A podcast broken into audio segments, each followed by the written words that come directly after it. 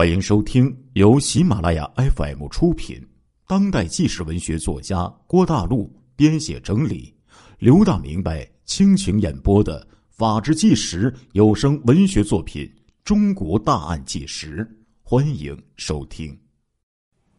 二零零二年三月二十五号的黄昏呢，湖北的恩施鹤峰县走马镇汪家堡村一组，张腊生一边吃饭呢。一边对妻子就说了：“哎呀，春分都过了，天气还这么冷啊！”他老婆就回答说了：“哎，你不是去找这个木匠装过房子吗？怎么没来呢？那生产再忙，还是要先把这个屋子装好才行啊。”老公就说了：“哎呀，我呀，前天呢专门去找过罗德祥了，讲好第二天继续来的，都三天了。”他是不是出门了呀？妻子说：“那你这几天没看到他吗？”哎呀，我接连三天呐都没有发现他家开门啊，晚上也没有开灯啊。天色已晚，透过薄薄的雨雾，张大生呢是依稀看到罗家呀还没有开灯呢。他也决定啊去看一看了。咚咚咚咚，张大生敲了几下罗家的大门。没有听到动静透过窗户，也没有看见家中有人，他心里不禁一紧呐。哎呀，是不是出事了？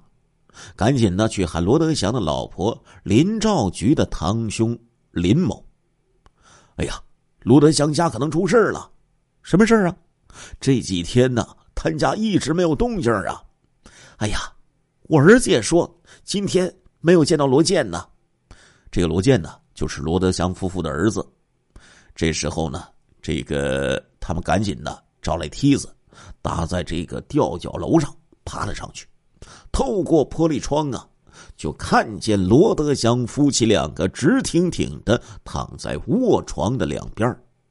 喂喂喂喂，是走马派出所吗？林某啊，赶紧拨通报警电话。是，这时候。这个报警人呢，赶紧说：“王家堡村一组罗德祥两口子出事了，你们赶快过来吧！”接到这个报警的走马派出所的所长于坤霞、副所长李一军，火速的就赶到了现场，敲碎卧室窗户的一块玻璃，只见这个罗德祥夫妇躺在血泊之中，在另一间卧室啊，八岁的罗建。也被发现了。凭直觉，于坤霞认为这是一起凶杀案。他一边呢安排民警保护现场，一边迅速的将情况汇报到鹤峰县公安局。接到这个报告之后啊，鹤峰县公安局刑警大队大队长肖公平、分管刑侦的副局长田新之以及局长王志华先后就赶到了现场。根据前期的工作情况，于坤霞汇报说：“根据初步的调查走访啊，同组的村民燕云学有作案嫌疑。这燕云学是个什么人呢？他呀是死者罗德祥的妹夫。几年前呢，从五里乡的千金园村来到汪家堡，与罗德祥的妹妹结婚落户。那他怎么会杀害他们呢？可能……”是燕云学与罗德祥的妻子有不正当的男女关系。天色刚刚蒙蒙亮，田心之、肖公平、于坤霞等人明确分工之后啊，组成了现场的勘查组、摸排调查组，投入到紧张的侦破之中。在案情汇总的时候，王志华就问了：“现场的勘查有没有突破呀？”这时候，这些。执勤的这些民警啊，就回答说：“呀，尸检正在进行。那从现场的情况看，凶手是十分的狡猾。厨房、客厅的血迹啊，都用拖把给拖过了。女死者的尸体呢，是从客厅里拖到卧室来的。凶手没有留下明显的痕迹。那这么作案有经验，有没有可能是流窜作案呢？”不应该是流窜作案，因为凶手啊对死者的财物呢没有动过，而且在毁灭证据上做的是十分仔细，应该是对死者情况十分熟悉的人所为。那是一人作案还是多人作案呢？是一人作案的可能性大，但是不排除多人作案。一个人怎么能杀死三个人呢？如果是一人作案，那就是死者当时完全没有防备。那凶手进出现场有没有留下痕迹呀？回答领导，我们呢对所有的进出口进行了勘查，但是没有发现任何的撬痕。那这样的话，那凶手要进入现场，可能有几种可能：一是事先潜入，二是配有钥匙，三是叫死者开门。哎呀，您说的对。但是究竟是哪一种情况，现在无法确定啊。那你们找到凶器了没有？嗯，目前没有发现。根据尸检的情况啊，男死者的致命伤是这个头部被砍伤，女死者的头部有钝器伤，还有刺器伤，脖子有掐痕，小孩是被掐住脖子窒息而死的。啊，一个人作案。能带这么多凶器吗？是的。另外呢，还有两个疑点：一呢是这个女死者睡觉前呢，应该把鞋子脱在床边，但是没发现呢；第二呢是这三个死者身上以及现场呢都没有发现钥匙。好，继续认真勘查，力争在现场找到蛛丝马迹。哎，这是警方啊，这个领导和现场的刑警。之间的一些对话。从几个摸排的专班反映的情况呢，这个燕云学的作案嫌疑呀是越来越大了。他与死者林兆菊有奸情。这个燕云学是在今年三月二号陪这个林某啊到走马法庭起诉呢，与这个罗某呢离婚。后来又多次找到办案人员，要求判决林某。与罗某离婚，但是林某在亲戚的劝告之下回心转意，罗某呢就请人将这个林某啊接回到了家里。燕云学呢曾经言扬言，如果这林某不与他结婚，就把他们一家全给杀了。据这个知情人说，寄住在燕云学家的这个古淼，三月二十三号清晨，燕云学喊醒了他，对他说呢：“我出去玩了，你要听爸妈的话。”古淼呢，看见燕云学呢拿着一只手电筒，拿着一把雨伞就出了门，之后就不知去向了。说这之前呢，燕云学让自己的母亲将六岁的女儿罗琴接到五里乡千金园村的老家去了，并把这个茶园呢，还有这个田地也都租了出去，而且还卖了几百斤的包谷。在燕云学家里发现了他写的一本日记，日记里呢。流露出了他绝望的情绪，因为呢，他患有啊双肾吸水严重的疾病，曾经动过手术，但是呢没有治好，所以认为自己活不了多久了。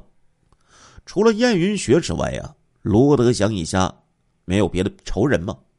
听到这个问题呢，王志华陷入了沉思，说：“从这个现场勘查来看呢，凶手作案之后啊，肯定是想外逃的。”要不呢，他不会把这现场啊收拾的那么干净，以此来拖延发现的时间。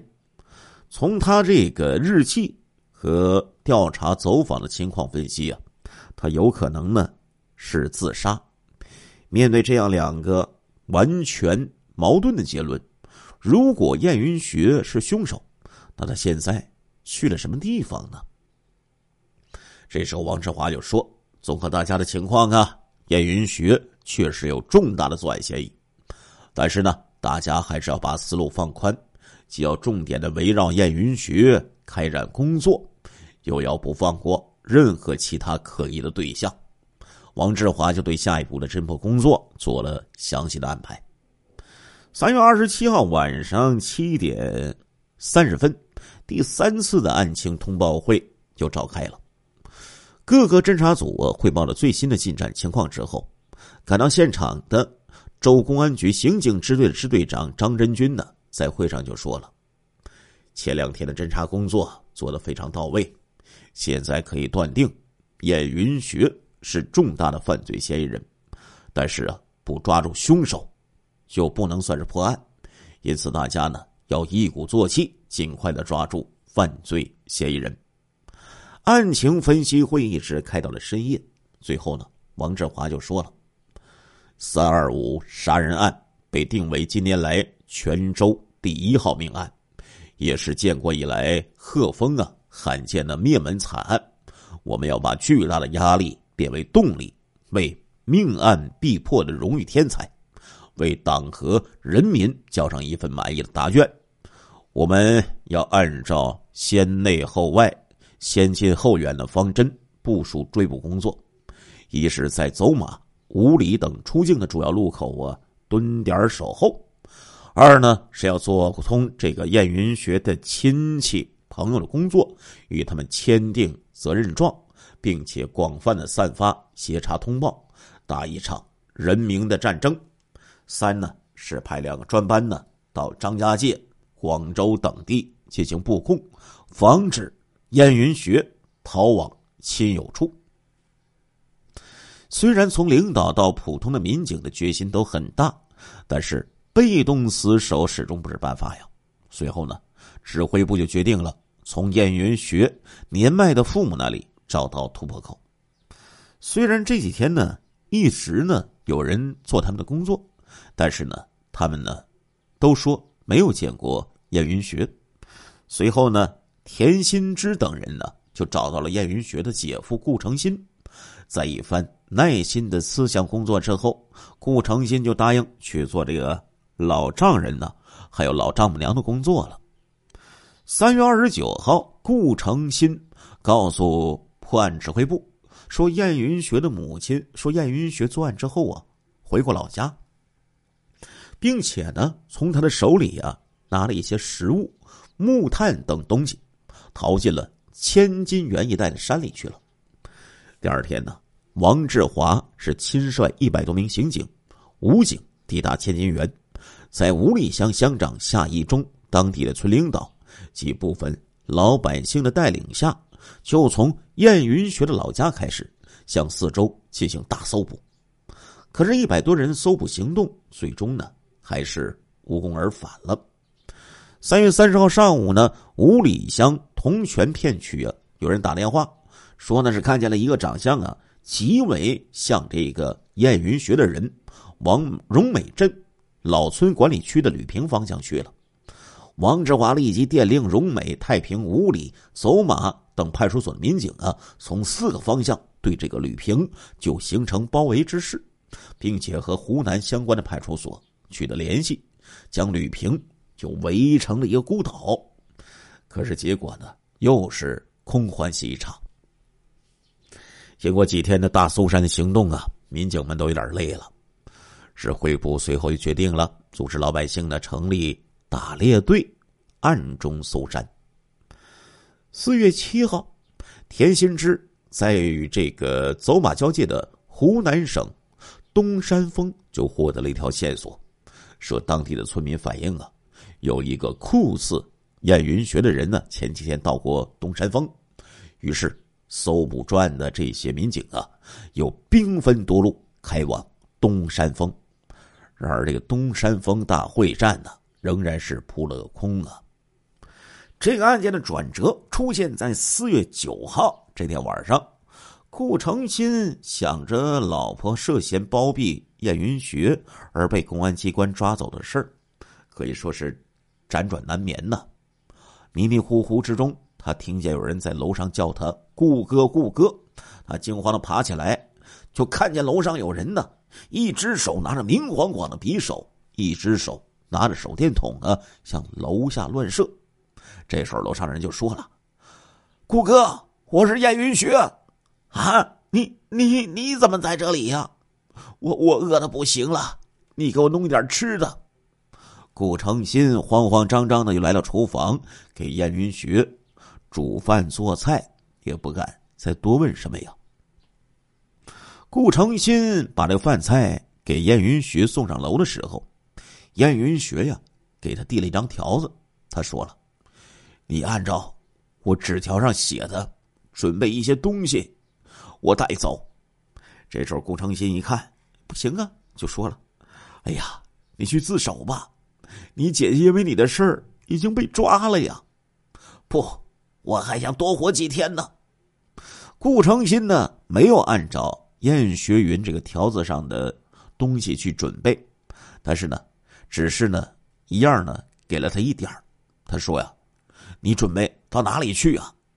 一边给东西，这顾成新呢，一边问。我要到邓家坪去，趁着蒙蒙的夜色，燕云学就逃走了。顾成新就跟踪出去了，发现那个燕云学呀，并没有去邓家坪，而是向相反的方向去了。于是顾成新呢，赶紧叫醒另一个村民，连夜就把这情况报告给了办案人员。四月十号，有一次大搜山的行动开始了，策略呢？是从这个普遍的搜捕变成重点围捕，警力是更加强大了。尽管这次围捕的范围啊比原来缩小了几倍，但是要从这个山连山、岭连岭的丛林之中把燕云雪给搜出来，还是如同大海捞针呢。四月二十一号，大搜捕到了决胜的关键时刻了。根据这个推算呢，燕云学的粮食已经快吃完了。他狗急跳墙的日子，可能就在四月二十二号到二十六号这五天的时间里。果然，就在四月二十四号下午五点多，被围困了一个多月的燕云雪，借助浓雾就窜入了他的伯父燕振贵的家中。守候在这里的向立贤、田心之、龚光美、熊京福四位办案人员，一举呀就将其给生擒了。燕云学被捕之后，对自己的作案动机、过程以及逃亡深山三十二天的生活一一就交代了。从二零零零年春节开始，燕云学就开始与林兆菊是投怀送抱。虽然呢，他的内心呢有一种对妻子的负疚感，但是他还是没有能够理智的控制这种畸形的爱。到了二零零二年春节前后。他们二人的关系已经是半公开化了，燕云学的妻子，也只能是忍气吞声，敢怒不敢言。两人约定呢，这个林某啊，先离婚，再和燕云学结婚。就在燕云学对着畸形的爱充满无限期待的时候，这个林某在亲朋好友的一再劝阻下，就改变了离婚的主意。这使得燕云学是醋意大发，很不是滋味，并且呢，认为呀，这林某是利用了他的感情，欺骗了他的钱财。于是，燕云学对林兆菊这个刻骨铭心的爱，就成了刻骨的恨了。三月二十号晚上十一点钟左右，燕云学事先准备了匕首，又就地捡了一块砖头。趁着林兆菊下楼的时候，来到他的身边，对他说：“你为什么要骗我？”林兆菊一看就说：“呀，我没有骗你呀。那你把我给你的两千块钱还给我。我没钱，你没钱我就把你杀了。哼，那你杀吗？”林兆菊以为这燕云学是开玩笑啊，燕云学真的就是一砖头就把林兆菊打昏在地。过了一会儿啊。这林兆菊醒了，燕云学又问了：“要不要我把你送到医院去？”“哼，只要你也一起死，我才不怕呢。”这时候，燕云学呀见到林兆菊已经快不行了，干脆呀又对他的头部砸了几砖头，然后一手掐住林兆菊的脖子，一手拿着匕首，就向着林兆菊的脖子连刺几下，见到。林兆菊断了气儿啊！燕云学就从后门窜到了厨房，他听见屋里没有动静，在厨房里坐了十几分钟，心想已经把罗德祥的妻子林兆菊给杀死了，只有一不做二不休了。于是呢，他从这个灶台底下又拿出了一把柴刀，来到这个罗德祥的卧室，向着熟睡的罗德祥的头部狠狠的砍了下去。随后，燕云学在罗家的堂屋里坐了一会儿，又将罪恶之手啊伸向了罗建。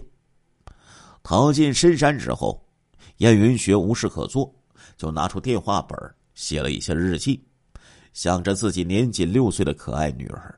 他在日记中写道：“我亲爱的宝贝女儿，爸爸做了一生都难以抬起头的事儿，让你受了莫大的耻辱。爸爸，对不起你也没用。”然后他又想起啊，生养他的年迈的双亲呢。他写道：“敬爱的双亲，不孝儿是多么的想见您二老最后一面呢？儿子怎么对得起您二老的养育之恩呢？儿子这个时候是欲哭无泪呀，是多么的后悔莫及，死都解脱不了罪过呀！”再想起朝夕相伴的妻子，他写道。最后叫你一声老婆，也许这一生你最恨的是我，但是我不怪你呀。后来呢，在狱中他又写下了这样一段话，请允许我说说罪人的心声和心底诚恳的忏悔。我是多么的想拥有第二次生命啊！然而我已经没有了脸面，奢望着梦幻般的生命。如果我在感情上固守巢穴，也不会走向今天这个悲惨的结局呀。哎，你别说哈，这些这些信件也好啊，留言也罢，哎，能显示出这写的挺有文化的，但是做错了事儿，后悔晚矣呀。所以呢，警醒所有的各位听众朋友们，莫伸手，一伸手必被捉，后悔终身呢。亲爱的听众朋友们，这一集的《中国大案纪实》播送完了，感谢您的收听，我们下一集再见。